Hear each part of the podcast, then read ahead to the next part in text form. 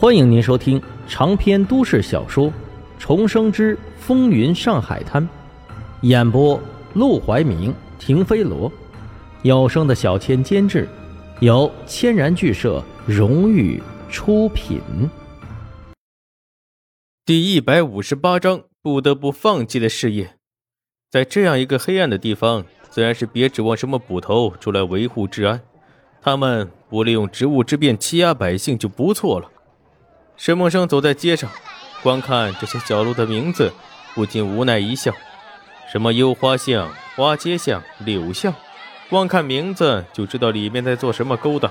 粗略往里面一瞟，便能看见一条长长的水渠，横贯整条街道。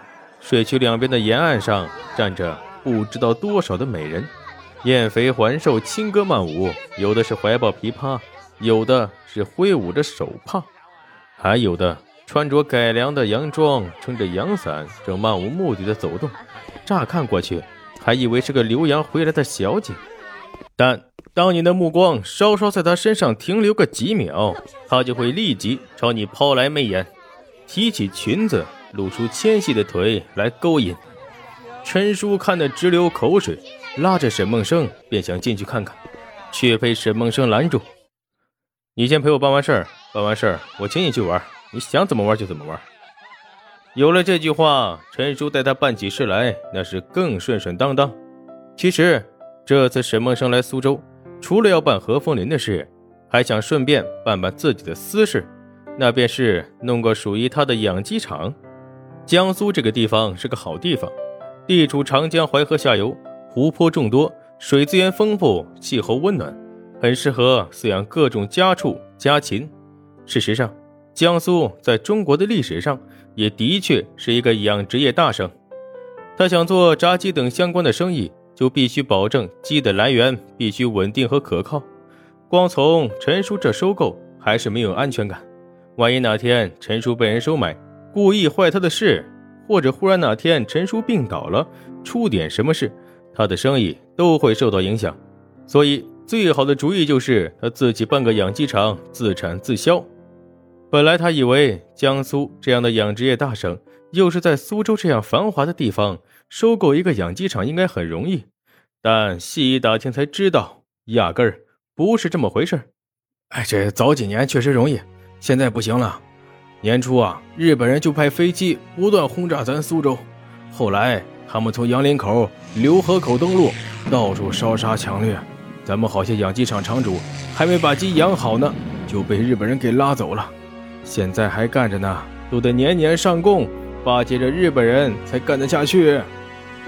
巴结日本人，这事儿他可干不了。沈梦生不禁轻叹口气。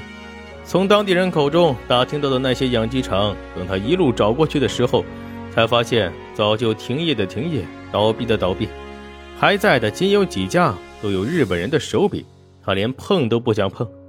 看来想在苏州开个养鸡场的计划只能搁浅。苏州一天不解放，一天不把日本人赶出去，这活就一天都干不了。自己的生意受到了干扰，沈梦生只能暂时放弃，转而把心思和精力都放在何风林的事情上。他给了陈叔一笔钱，让他去寻欢作乐，自己则是根据卢小佳提供的住址，找到了何风林妻子的住处。但他没有立刻登门拜访，而是去了附近的一家小酒馆，趁着生意少，和那里的老板聊起了天儿。哎呦，你竟然还想来苏州办养鸡场？我跟你说啊，我们苏州这养鸡场主都想方设法去上海开呢，都是外国人，这日本人跟洋人那可是大大的不一样。老板摆着手，满脸的感慨：洋人只想坑我们的钱，这日本人。要我们的命啊！沈梦生闻言，心思也不禁沉重起来。他是知道历史的，现在才是三二年，要等到把日本人赶走，至少还要等十几年的时间。这十几年的时间里，还不知道要经历多少苦难和浩荡，而他什么都做不了。也许等到他发财之后，有了资本，就可以悄悄的援助资助一些抗战英雄。不过很快，他又把心思放在了何凤林的妻子上，便主动搭话：“你这小酒馆开在别人的豪宅边上，肯定很赚钱吧？一听这话，老板更是皱起了眉头，大吐苦水：“赚什么钱呢？我根本就沾不到一点光。”不会吧？对了，那是户什么人家？房子真大。嘿，闹半天你还不知道呢？老板顿时来了兴头。我跟你说啊，他们家可不是一般的小门小户。不说咱们现在的本事，我就光说他的出身都能吓死你。嚯，还吓死他？沈梦生不禁好笑。这么厉害？那怎么呢？你还不信？我就跟你说一件事，保证让你心服口服。这家女主人姓什么？姓盛。他父亲姓什么？也姓盛。盛宣怀，你知道吧？沈梦生摇头。